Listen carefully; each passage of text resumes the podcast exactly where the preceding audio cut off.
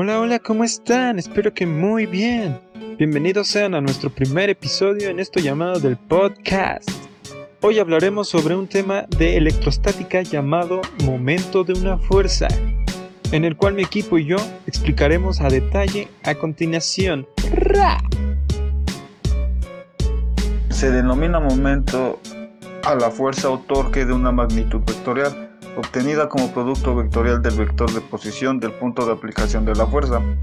Bueno, esto lo podemos ver más sencillo en las llaves inglesas, ya que estas al momento de aflojar o al momento de apretar la tuerca se aplica el momento.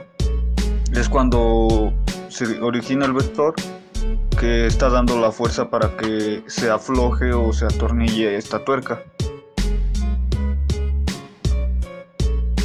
Bueno, para calcular el momento se necesita saber una fuerza y el punto donde es el centro de giro, en el cual a partir del centro se traza una línea perpendicular, a lo que se refiere que formará un ángulo de 90 grados.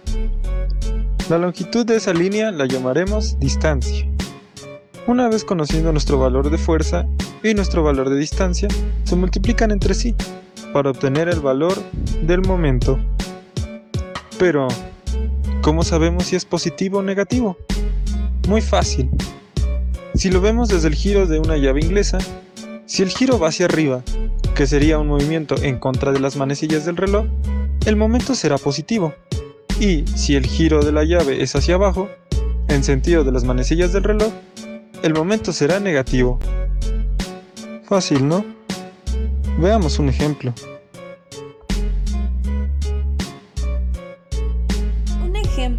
Muy claro de este tema es ubicándonos en un plano en el cual una fuerza de 20 newtons produce un momento con respecto a un eje que es perpendicular al plano cuya longitud es de 3 metros.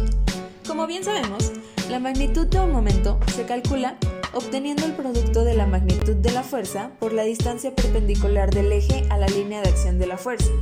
Al calcular esta operación, nos dará como resultado la magnitud del momento, y en este caso serían 60 newtons por metro. Genial, ahora ya sabes calcular un momento.